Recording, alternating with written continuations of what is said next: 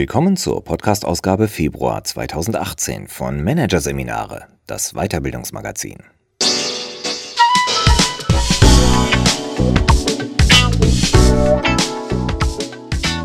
Weitere Podcasts aus der aktuellen Ausgabe behandeln die Themen Arbeitswelt 4.0, Mythen der Selbstorganisation und Anleitung zum Self-Empowerment. Führung fängt innen an. Doch zunächst Arbeitszeitflexibilisierung. Blendwerk Work-Life-Blending von Christian Scholz. Die strikte Trennung von Arbeit und Privatleben ist aus der Mode. Für immer mehr Mitarbeiter ist es normal, auch zu Zeiten zu arbeiten, die außerhalb regulärer Arbeitszeiten liegen. Umgekehrt ist manche Firma optisch zur Freizeitlandschaft mutiert. Das nennt sich Work-Life-Blending und gilt als human und mitarbeiterfreundlich. Aber ist es das wirklich? Ein Zwischenruf von Christian Scholz. Work-Life-Balance, ein ausgeglichenes Verhältnis zwischen Beruf und Privatleben, ist wissenschaftlich solide erforscht und ein bewährtes Konzept. Doch derzeit wird dieser Lebens- und Arbeitsmodus geächtet. Work-Life-Balance, das gilt neuerdings als oktroyierte Unfreiheit, als fehlgeschlagener Versuch zwischen Arbeit auf der einen Seite und Lebensqualität auf der anderen Seite zu unterscheiden. Als Indikator dafür, dass jemand keinen Sinn in seiner Arbeit sieht. Stattdessen ist heute ein neues Konzept en vogue. Es heißt Work-Life-Blending. Work-Life-Blending meint etwas anderes als Work-Life-Balance und ist das Gegenteil von Work-Life-Separation. Ein fließendes Ineinanderübergehen von Job und Privatleben, das sich über mehrere Spielfelder hinweg manifestiert, etwa Arbeitszeit, Arbeitsort und Arbeitsverhältnis. Vor allem die Work-Life-Blending-Ideen, die sich auf die Arbeitszeit beziehen, haben große Strahlkraft. Denn wer wünscht sich das nicht? Einen schönen Sommermontag am Badesee mit den Kindern verbringen und dafür an einem verregneten Mittwoch länger arbeiten. Verführerisch sind auch die Verheißungen rund um den Arbeitsort. Work-Life-Blending bedeutet in diesem Zusammenhang, dass Mitarbeiter nicht mehr an einem festen Schreibtisch gebunden sind, sondern frei wählen können, wo sie arbeiten. Im Zug, im Café, im Strandbad, zu Hause. Und wenn schon im Unternehmen, dann nicht mehr eingesperrt an einem kleinen Büro, sondern im Open Office, einschließlich Obst, sozialen Kontakten, Schlafkojen, Stehschreibtischen und luftigen Großraumlandschaften in anregenden Farben. Aber ohne festen eigenen Schreibtisch, denn angesagt, weil ebenfalls flexibel, ist Desk-Sharing. Nahtlos in das Work-Life-Blending-Konzept fügen sich auch neue Arbeitsverhältnisse. Und zwar solche, die entledigt von klassischen arbeitsvertraglichen Bindungen sind, etwa auf freier Projektarbeit fußen. Als Selbstständiger hat man schließlich am ehesten die uneingeschränkte Wahl über Arbeitszeit und Arbeitsort. Und auch auf einer weiteren Ebene macht sich Work-Life-Blending breit, der technologischen. Wir können beispielsweise unmittelbar über eine Ein-Klick-Bewerbung aus unserem Social-Media-Profil den Kontakt zu Unternehmen herstellen. Unsere Daten liegen in der Cloud. Wir nutzen Fitnessarmbänder und ähnliche Gadgets. Die könnten Unternehmen nutzen, zum Beispiel um, wie es heißt, unseren Stresslevel besser im Blick zu behalten. Das alles wirkt auf den ersten Blick wie der Himmel auf Erden für Arbeitnehmer und wird diesen auch so verkauft, als Zugeständnis an ihre Wünsche und Bedürfnisse. Bei näherer Betrachtung allerdings erweist sich das Work-Life-Blending-Konglomerat als Mogelpackung. Natürlich gibt es Mitarbeiter, die flexibel mit ihrem Notebook leben möchten und Projektarbeit ohne vertragliche Absicherung gut finden. Für sie ist Work-Life-Blending allerdings nichts Neues. Sie konnten ihre Arbeit schon in der alten Zeit in gewünschter Form ausgestalten. Was aber haben alle anderen von dem Konzept? Antwort weit weniger, als ihnen vermittelt wird. Beispiel Arbeitszeitflexibilisierung. Verkauft wird sie als Flexibilisierungsmöglichkeit für Arbeitnehmer. Doch Unternehmen müssen immer schneller, immer komplexere Kundenwünsche befriedigen und agiler auf den Marktbedarf reagieren. Die Folge? Das Konzept wird einseitig genutzt, als vorwiegend arbeitgeberseitige Flexibilisierung. 2013 brachte es das Handelsblatt mit einer Headline auf den Punkt. Daimler will flexiblere Mitarbeiter und verlangt von der Belegschaft weitreichende Zugeständnisse.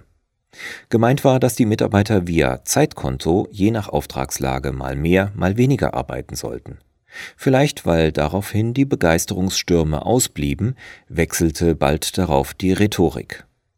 Aus Flexibilität durch die Mitarbeiter wurde plötzlich Flexibilität für die Mitarbeiter. obwohl sich im Kern überhaupt nichts geändert hatte.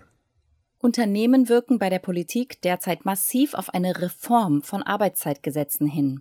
So forderte Arbeitgeberpräsident Ingo Krämer, das Arbeitszeitgesetz sollte von einer täglichen auf eine wöchentliche Höchstarbeitszeit umgestellt werden, um mehr Spielräume zu schaffen und betriebliche Notwendigkeiten abzubilden. Eine klare Ansage und symptomatisch für das, was gerade passiert. Unternehmen betonen, sie wollten ihren Mitarbeitern mehr Wahlfreiheit bieten, und in der Politik kommt dieses Ansinnen so gut an, dass die Forderungen nahezu eins zu eins übernommen werden. Etwa vom Ministerium für Arbeit und Soziales, das in seinem Weißbuch Arbeiten 4.0 Ideen für die Zukunft der Arbeit auflistet und dabei ganz selbstverständlich davon ausgeht, dass Work-Life-Blending der Weg in eine erfolgreiche Zukunft ist. So signalisiert die Politik Verständnis für den Wunsch der Unternehmen, zumindest in Teilen von klassischen arbeitszeitlichen Regelungen Abstand nehmen zu können. Dabei stellt sich allerdings die Frage, in wessen Sinne es tatsächlich ist, dass hart erkämpfte Arbeitnehmerrechte ausgehebelt werden. Kaum ein Unternehmen wird ernsthaft einen Wettbewerbsvorteil darin sehen, seinen Mitarbeitern die volle Souveränität über ihre Arbeitszeit zu gewähren. Wohl aber ein Vorteil darin, etwa über das Modell der Wochenarbeitszeit auch ohne Vorwarnung aus betrieblichen Gründen verlangen zu können, dass am Sonntag gearbeitet wird denn der Sonntag würde ja dann zur Regelarbeitszeit gehören. Zurückzustecken aber hätten in jedem Fall die Arbeitnehmer. Auch bei der Arbeitsortflexibilität zeigt sich bei genauerem Hinsehen, sie ist weit häufiger Pflicht als freiwillige Option. Beispiel Microsoft. Folgt man den Darstellungen in den Medien, wollte das Unternehmen vor wenigen Jahren drei Standorte schließen, darunter Böblingen. Verkauft wurde das als Zugeständnis an die Mitarbeiter, denen man durch Homeoffice die Möglichkeit zur flexiblen Arbeit bieten wolle. Doch die Folge war eine Welle von Protesten derjenigen, die so beschenkt werden sollten. Einige sahen den Verlust von Spaß an der Arbeit, andere beanstandeten, dass Microsoft einfach sparen und Bürokosten auf Mitarbeiter umwälzen wolle. Die Aktion wurde gestoppt. Auch hochgepriesene, luftig und unbeschwert klingende Arbeitsplatzmodelle wie Desk Sharing, einschließlich Clean Desk Policy, Bürokonzepte, nach denen Mitarbeiter keinen eigenen Schreibtisch mehr haben, sondern sich stets einen neuen Arbeitsplatz suchen müssen, der dann clean, also sauber und leergeräumt zu hinterlassen ist, diese Modelle können durchaus kritisch bewertet werden. Damit soll nicht nur gespart werden. Der Abschied von Privatsphäre, Vertrautheit und Individualität signalisiert den Mitarbeitern auch, letztlich seid ihr austauschbar. Die extreme Weiterführung dieser Politik sind neue Arbeitsvertragsformen wie Cloudworking und Clickworking. Sie laufen darauf hinaus, dass Unternehmen nicht nur die Arbeit der Mitarbeiter, sondern gleich die Mitarbeiter selbst nach draußen verlagern. Firmen, die auf Cloudworking und Co setzen, versuchen mit möglichst wenig eigenen Mitarbeitern auszukommen und stattdessen möglichst viel über externe Dienstleistungen von Freiberuflern einzukaufen. Kapazitäten sollen gewinnmaximierend im freien Flow zu tagesaktuellen Tiefpreisen agil eingekauft werden. Auch wenn dieses Konzept in Deutschland noch nicht allzu verbreitet ist, so spielt es trotzdem in den Szenarien großer deutscher Unternehmen eine zentrale Rolle. Hinzu kommen diverse Werkvertragsformen sowie das Instrument der Leiharbeit. Nicht zu vergessen der ultimativ flexible Arbeitsvertrag. Bekannt aus England hat dieser Zero-Hour-Contract lediglich eine Stundenuntergrenze bei null Stunden. Gibt es keine Arbeit, wird Einkommen minimiert und Freizeit maximiert. Der umgekehrte Fall? Alles soll im Unternehmen stattfinden, vom kollektiven Frühstück bis zum gemeinsamen Mitternachtssnack, während die Kinder im 24 Stunden geöffneten Betriebskindergarten untergebracht sind, ist allerdings in vielen Fällen genauso wenig der Sorge um das Wohl der Mitarbeiter entsprungen. Es ist im Grunde die Wiederbelebung der Arbeitersiedlungen des frühen 20. Jahrhunderts. Der Mitarbeiter lebt am Arbeitsplatz und ist deshalb weitaus stärker verfügbar als bei einer klaren Trennung der Sphären. Besonders deutlich zeigt sich das in der Videogame-Industrie. Dort wurde die sogenannte Crunch Time erfunden. Eine Zeit, in der Mitarbeiter explizit im Unternehmen leben und arbeiten sollen, damit etwa ein Projekt bis zur Deadline fertiggestellt werden kann. Und auch der Work-Life-Blend mittels digitaler Gadgets hat es in sich. Wenn Arbeitgeber bald wissen, was ihre Mitarbeiter in der Freizeit tun, etwa ob und wie sie sich fit halten, ist der Schritt bis zur Verhaltenssteuerung nicht weit. Zumindest ist die Verführung groß, ins Privatleben der Mitarbeiter einzudringen. Stellt man beispielsweise fest, dass Mitarbeiter, die am Sonntagvormittag Fahrrad fahren, am darauffolgenden Montag erfolgreichere Verkaufsgespräche führen, könnte das dazu führen, ein Sonntag fahren wir gemeinsam Fahrradtreffen zu organisieren. Dieses Beispiel wirkt nicht allzu problematisch, zeigt aber die Richtung auf. In welcher Variante es auch immer daherkommt. Work-Life-Blending bedeutet die Einpassung des Menschen in die Wertschöpfungskette und vor allem für die Unternehmen höchstmögliche Flexibilität. Agilität soll hier vor allem auf eine Weise erreicht werden, durch die punktgenaue Steuerbarkeit der Mitarbeiter, zeitlich, räumlich und vertraglich. Work-Life-Blending bedeutet auch Stabilisierung des Top-Managements und Druck auf das mittlere Management, das mitgenommen werden muss, aber angeblich kaum digitale Kompetenzen aufweist. Es bedeutet eine radikale Kursänderung und ist damit ein optimales Geschäftsmodell für manche Berater. Und es bedeutet Reduktion von Organizational Slack, also Abbau von Headcounts und Festverträgen. Keine überflüssigen Mitarbeiter mehr. Bezahlt wird nur, wer arbeitet. Und zwar eher mager. Cloudworker sind zwar manchmal tatsächlich gut bezahlte Experten, die sich als erfolgreiche Freelancer ihre Jobs aussuchen können. Doch wie ein Blick ins Ausland zeigt, wo das Modell bisher weitaus verbreiteter ist als hierzulande, besteht ein großer Teil aus schlecht bezahlten Tagelöhnern oder auch Minutenlöhnern bzw. Clickworkern, die für kleine Aufgaben, Microtasks wie etwa Programmiertätigkeiten, allenfalls kleines Geld bekommen und zudem unter einem permanenten Preisdruck stehen. Über all das jedoch ist kaum etwas zu hören von Unternehmen, die mit neuen Arbeitsfreiheiten locken oder von Politikern, die den Unternehmen Änderungen an Arbeitszeitgesetzen versprechen. Oder von Forschungsinstituten, die ganze Städte nach Work-Life-Blending-Gesichtspunkten umgestalten wollen, als sogenannte Smart Cities, in denen Firmen sich im fließenden Übergang zu Cafés, Sportstudios und Wohnzimmerarbeitsplätzen positionieren. Stattdessen ist jede Menge Propaganda im Spiel, wenn es um Work-Life-Blending geht. Genauer gesagt, Framing. Nach der Linguistin Elisabeth Wehling, die die Mechanismen in ihrem Buch Politisches Framing beschreibt, wird unser Denken in gesellschaftlich-politischen Debatten oft auf subtile Weise über Sprachmuster in eine bestimmte Richtung gelenkt, ohne dass wir uns dessen bewusst sind. Wer beispielsweise hört, das Boot ist voll, in dessen Kopf entstehen Bilder, die ihn das Thema Flüchtlinge in einem bestimmten Interpretations- und dann auch Handlungsrahmen wahrnehmen lassen. Genauso ist es beim Work-Life-Blending, wo es auch wunderbare Beispiele für Framing gibt. Da ist etwa der digitale Tsunami, dem wir nicht ausweichen können. Oder das Bild der Züge, von denen wir eigentlich schon abgekoppelt sind. Soll heißen, eigentlich sind wir schon zu spät dran, laufen hoffnungslos hinterher. Die Digitalisierung als Akteur, wir als Hinterherläufer. So das gängige und gefährliche Bild. Typisch sind auch Formulierungen wie weshalb der eigene Schreibtisch an Bedeutung verlieren wird. Hier geht es nicht mehr um das Ob, stattdessen geht es nur noch um das Wie. Ständig lesen wir auch Sätze wie Die Mehrzahl der Deutschen bewertet die Verschmelzung von Arbeit und Freizeit noch kritisch. Und registrieren, aha, andere haben auch Schwierigkeiten, aber es ist nur noch eine Frage der Zeit, bis wir alle von Work-Life-Blending überzeugt sind. Schuld ist das kleine Wörtchen noch. Ein subtiler Anstupser im Sinne des Nudgings, das der Nobelpreisträger Richard Thaler beschrieben hat. Und wenn Zeitschriftenbeiträge mit Headlines wie von der Work-Life-Balance zum Work-Life-Blending übertitelt sind, entsteht in unseren Köpfen automatisch die Vorstellung, die Entwicklung sei zwingend, unausweichlich wie ein Naturgesetz. Ähnlich wirken manipulative Umfragen, in denen nicht etwa offen gefragt wird, was sich Arbeitnehmer wünschen, sondern zum Beispiel so Wie kann die Daimler AG mobiles Arbeiten ermöglichen? Am Schluss sieht es dann so aus, als ob die Generation Y oder Z, deren Angehörige hier befragt wurden, tatsächlich eine Arbeitswelt wollen, in der Arbeit auf Abruf und Schreibtische nach Verfügbarkeit die Regel sind. Ihr Übriges bewirken positiv klingende Begriffe. Desk-Sharing beispielsweise klingt ausgesprochen gut, denn Sharing, Teilen, ist schließlich etwas sozial Anerkanntes, Wünschenswertes. Auch Vertrauensarbeitszeit ist ein nett klingendes Wort, das verdeckt, wohin das Modell führen kann, zum Zwang der Selbstausbeutung. Und schließlich die Freiheitszonen, die ultraliberale Unternehmensvertreter im Bundestagswahlkampf 2017 gefordert haben.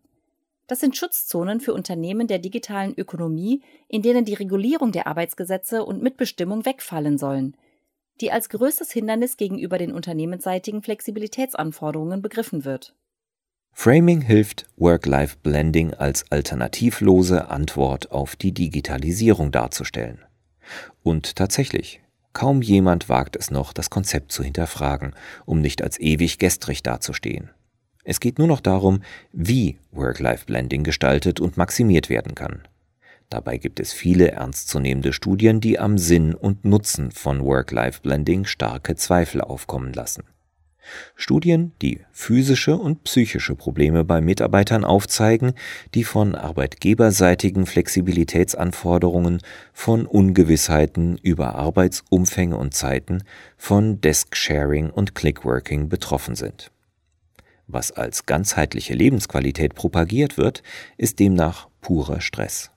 Dagegen sind objektive Studien selten, die von Glücksgefühlen bei Mitarbeitern berichten, die jeden Morgen ihren Schreibtisch suchen müssen oder die erst kurzfristig erfahren, ob es heute Arbeit und Einkommen gibt. Nicht nur die Mitarbeiter sind die Leidtragenden.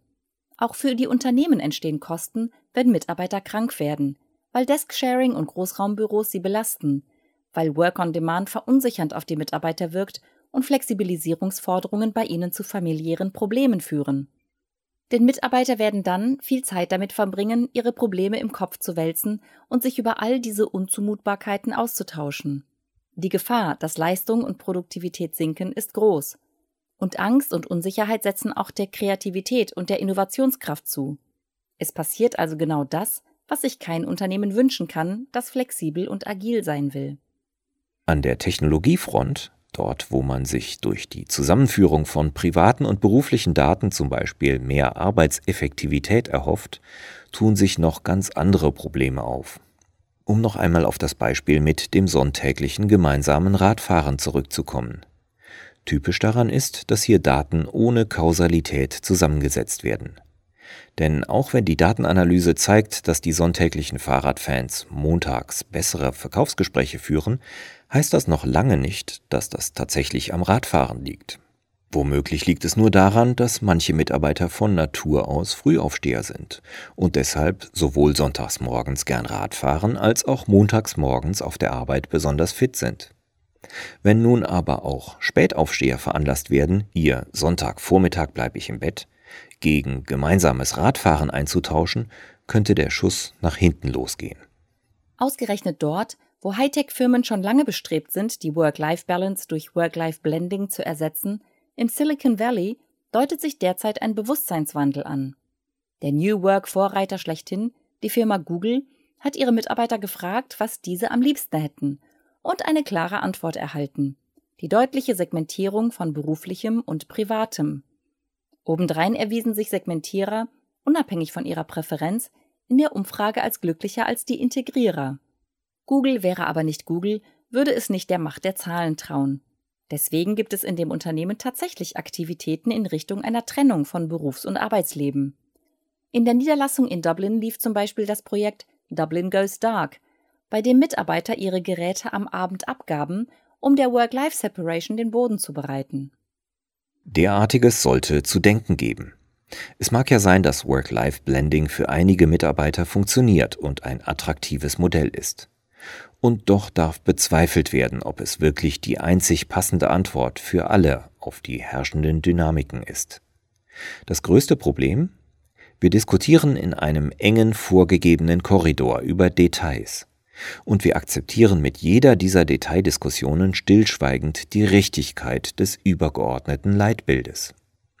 Unternehmen müssen das Leitbild an sich auf den Prüfstand stellen, damit der Kopf wieder frei wird, an Alternativen zu denken. Wie könnten solche Alternativen aussehen? Sie könnten zum Beispiel auf das genaue Gegenteil von Work-Life-Blending hinauslaufen. Work-Life-Separation, also die eindeutige Trennung zwischen Arbeit und Privatleben wobei letzteres aber explizit nicht als Ausgleich für die Arbeit betrachtet wird, sondern als gleichwertiger Faktor. Die Schweden etwa machen es vor. Hier dominiert eine ausgeprägte Feierabendkultur im positiven Sinne. Die meisten Angestellten verlassen sommers wie winters das Büro um Punkt 17 Uhr. Sie nehmen das pedantisch ernst. Diejenigen, die noch sitzen bleiben, haben entweder nicht auf die Uhr geschaut oder gelten als Mitarbeiter mit schlechtem Zeitmanagement. Der Clou ist, die Arbeitszeiten aller richten sich nach dem Takt des Familienlebens, nicht umgekehrt. Die Wahrscheinlichkeit, so deutlich kreativere, produktivere und innovativere Mitarbeiter zu bekommen, ist groß.